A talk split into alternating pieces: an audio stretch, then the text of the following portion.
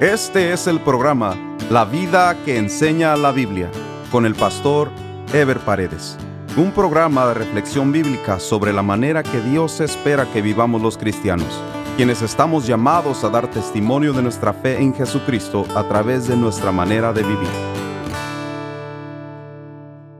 Continuamos con la serie Dios hecho hombre, un estudio basado en el Evangelio de Juan. Este es el estudio número 6 titulado Las señales y maravillas, símbolos de la autoridad sobrenatural de Jesús.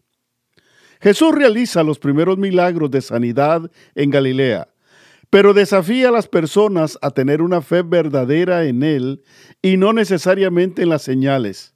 Ratifica su interés en la transformación integral de las personas para que también cambien su conducta moral de vida y no solo busquen la satisfacción de sus necesidades físicas. Al llegar a Galilea, vino a él un hombre que era oficial del imperio romano en Capernaum, rogándole que sanara a su hijo. Jesús aprovecha la ocasión para hacer una declaración que produciría la reflexión de aquellos que estaban siguiéndole. Juan 4, del 49 al 51 dice, entonces Jesús le dijo, si no viere señales y prodigios, no creeréis. El oficial del rey le dijo, Señor, desciende antes que mi hijo muera. Jesús le dijo, Ve, tu hijo vive. Y el hombre creyó la palabra que Jesús le dijo y se fue. Cuando ya él descendía, sus siervos salieron a recibirle y le dieron nuevas, diciendo, Tu hijo vive. Jesús hizo meditar a este oficial respecto a la naturaleza de su fe, ya que lo importante no eran las señales que Jesús podía hacer, sino Jesús mismo, pues sus milagros exteriores solo eran una muestra de su poder sobrenatural, pero en realidad la grandeza de ese poder debía ser apreciada por lo que él podría hacer interiormente en la vida de las personas. Para probar si sus palabras habían despertado una fe diferente en el hombre, en lugar de ir a su casa, Jesús le pide que regrese, pues su hijo vive. No sabemos qué tiempo necesitaba el oficial para regresar a su casa para saber si su hijo había sanado. Pero ya no importaba, Jesús había logrado el efecto preciso de despertar la fe en él y no en las señales. El hombre regresó y encontró a su hijo sano.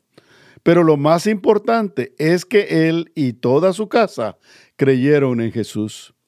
De regreso a Jerusalén, Jesús llegó al estanque de Bethesda, donde se reunía una multitud de enfermos que esperaban la sanidad en el agua del estanque que por la intervención de un ángel se producía cada cierto tiempo.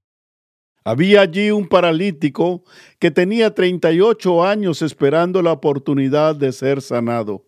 Nunca había sido ayudado, pues todos estaban preocupados por sí mismos, y éste, incapaz de moverse por sus propios medios, se mantenía abandonado y sin esperanza de recibir sanidad.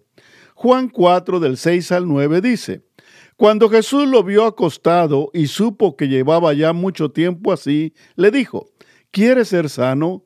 Señor, le respondió el enfermo, no tengo quien me meta en el estanque cuando se agita el agua. Y entre tanto que yo voy, otro desciende antes que yo. Jesús le dijo, levántate, toma tu lecho y anda. Y al instante aquel hombre fue sanado, y tomó su lecho y anduvo. Y era día de reposo aquel día. Jesús esperó más adelante para manifestar su verdadero propósito con la gente. No era solo la sanidad física de aquel hombre lo que le interesaba, sino especialmente su sanidad moral. Por eso, de la misma manera y con la misma autoridad que le dijo levántate y anda, también le dijo más adelante en Juan 14, 14. Después le halló Jesús en el templo y le dijo, mira, has sido sanado, no peques más para que no te venga alguna cosa peor. Por mucha necesidad material o física que tenga una persona, no podemos dejar de ver su necesidad espiritual, que en última instancia es lo más importante.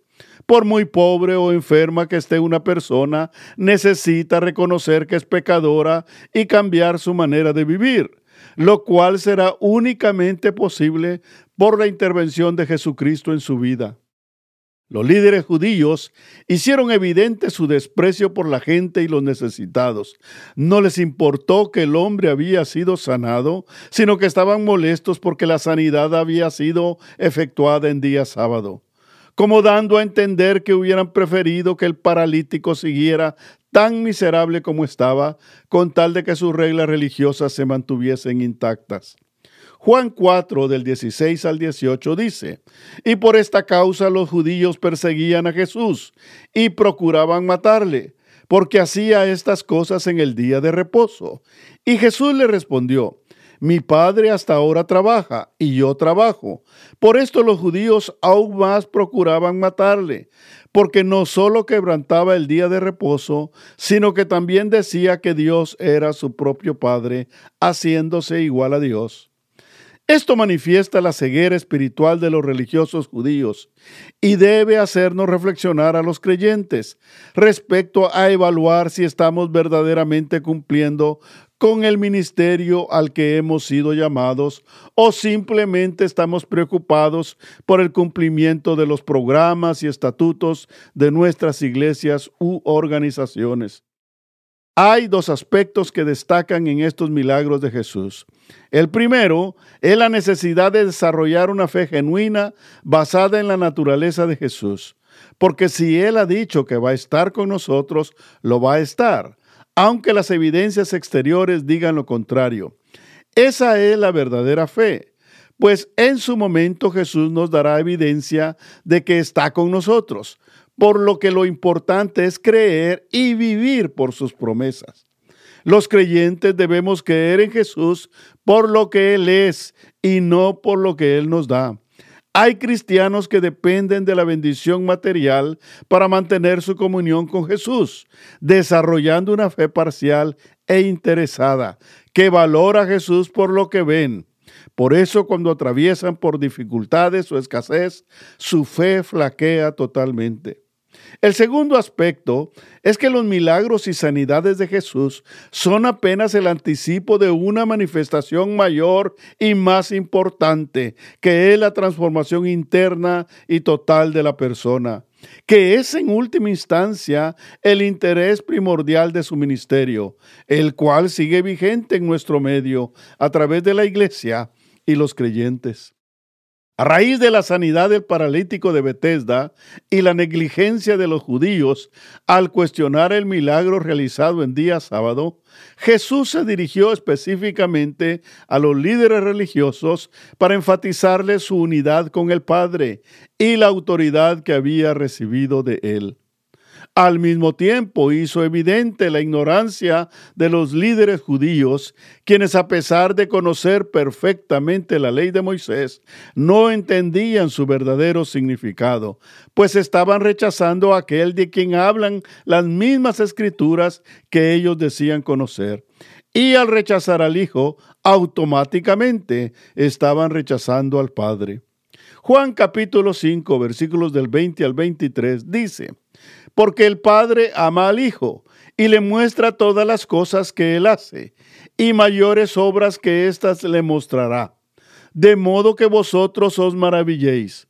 Porque como el Padre levanta a los muertos y les da vida, así también el Hijo a los que quiere da vida. Porque el Padre a nadie juzga, sino que todo el juicio dio al Hijo, para que todos honren al Hijo como honran al Padre. El que no honra al Hijo, no honra al Padre que le envió. Jesús enfatiza aquí que Él es uno con el Padre, que los propósitos de Cristo son los mismos propósitos de Dios.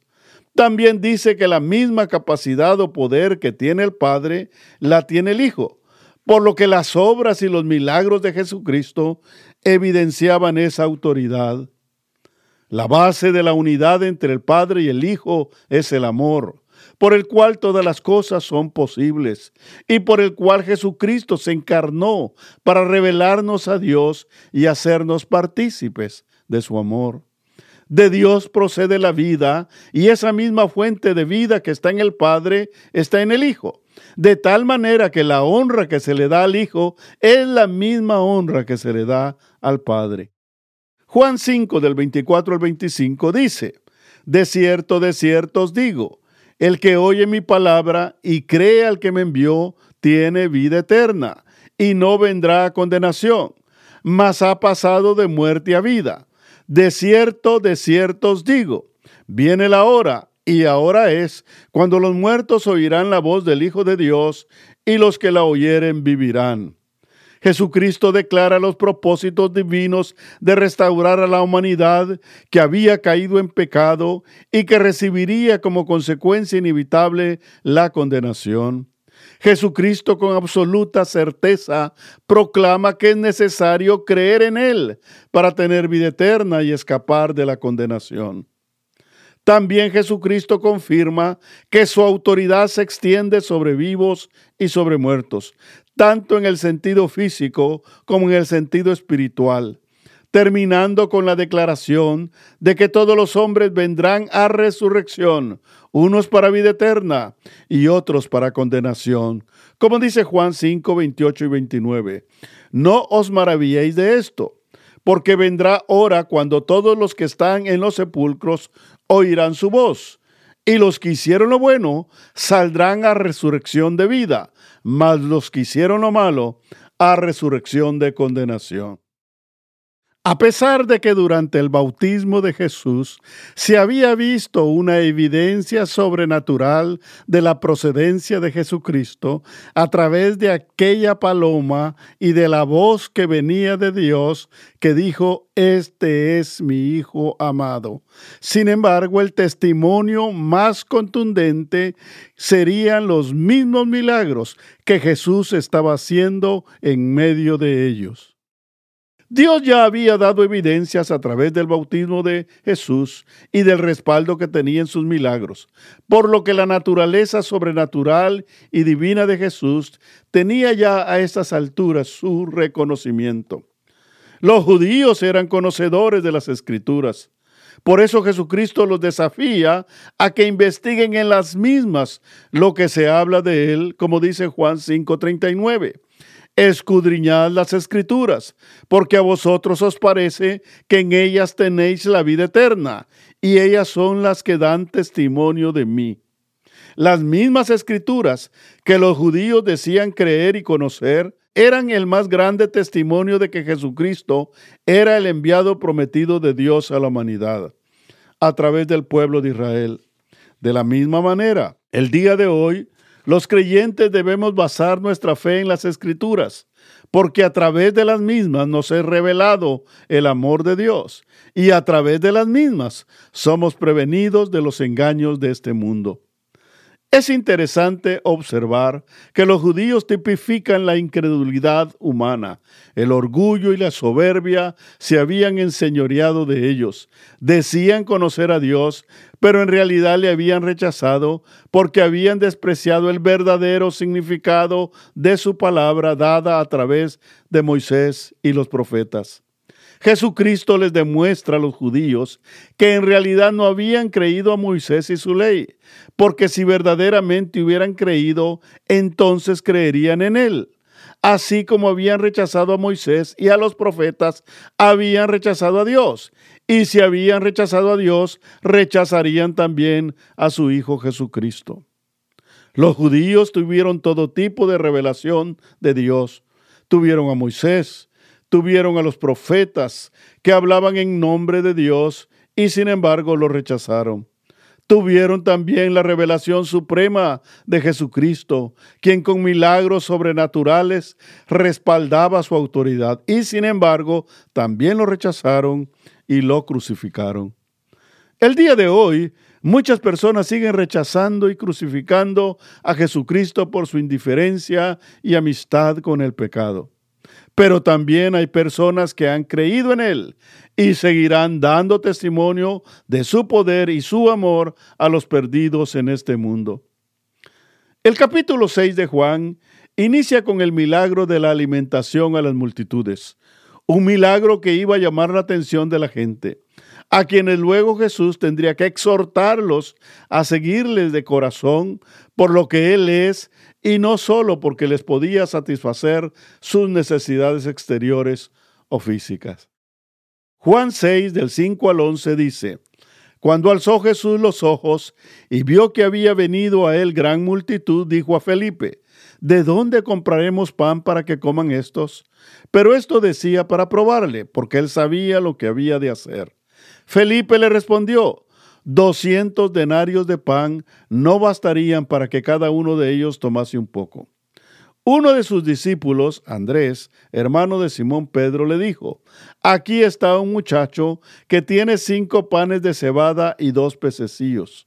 Mas, ¿qué es esto para tantos? Entonces Jesús dijo, Haced recostar la gente.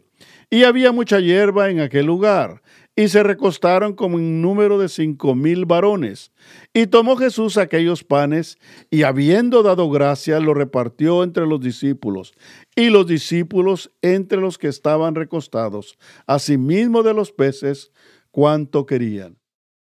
El pasaje habla de la alimentación a cinco mil varones, ya que en la cultura judía las multitudes son contadas por los varones que eran cabeza de familia por lo que se calcula considerando mujeres y niños que en realidad podrían haber habido hasta 10.000 personas quienes fueron alimentadas por Jesús en aquella ocasión. Este es el único milagro realizado por Jesús que es narrado en los cuatro evangelios. Y como es la costumbre de Juan, él no narra todos los detalles del evento como lo hacen los otros evangelios, sino aquellos que contribuyen a sus propósitos. Lo primero que declara Juan es que la razón por la cual las multitudes seguían a Jesús no era por lo que espiritualmente él representaba, sino por los beneficios exteriores que venían de sus intervenciones milagrosas. De alguna manera, se entiende que Jesús estaba consciente de ello, como lo manifestaría más adelante, y lo cual sería aprovechado para hacer saber su profundo amor por las personas y su interés en la satisfacción integral de sus necesidades. Juan hace énfasis en el diálogo de Jesús con los discípulos acerca de la provisión necesaria para alimentar aquella gran multitud. Es evidente que Jesús sabía cómo iba a proveer la comida, pero su propósito principal era manifestar la naturaleza compasiva de su ministerio la cual debía transformarse en hechos concretos. Es evidente que los discípulos se sintieron totalmente inútiles para satisfacer aquella necesidad y quisieron evadir el problema. Sin embargo, Jesús les insistió en su responsabilidad para con la necesidad de la gente e hizo buscar la comida que tenían, encontrándose con un muchacho que tenía cinco panes y dos pececillos. Esto fue suficiente para enseñarles tres verdades fundamentales del ministerio cristiano. Uno, ser sensible a la necesidad de la gente y manifestar compasión por la misma. Dos, trabajar y asumir nuestra responsabilidad de provisión partiendo de los recursos que se tienen a mano. Y tres, saber que la fuente de bendición y multiplicación es Cristo por lo que todos los recursos deben ser llevados ante Él para que sea Él quien los bendiga y multiplique, pues es Él la fuente de vida y provisión para los necesitados. Ya con los panes y los peces, Jesús se dispone a bendecirlos para su multiplicación, pero lo primero que hace es agradecer por los mismos la provisión que se tenga siempre va a ser suficiente si se es agradecido y si se manifiesta contentamiento con lo que se tiene. Como dice Hebreos 13:5, sean vuestras costumbres sin avaricia, contentos con lo que tenéis ahora, porque Él dijo, no te desampararé ni te dejaré. Inmediatamente viene la bendición y con ella la multiplicación.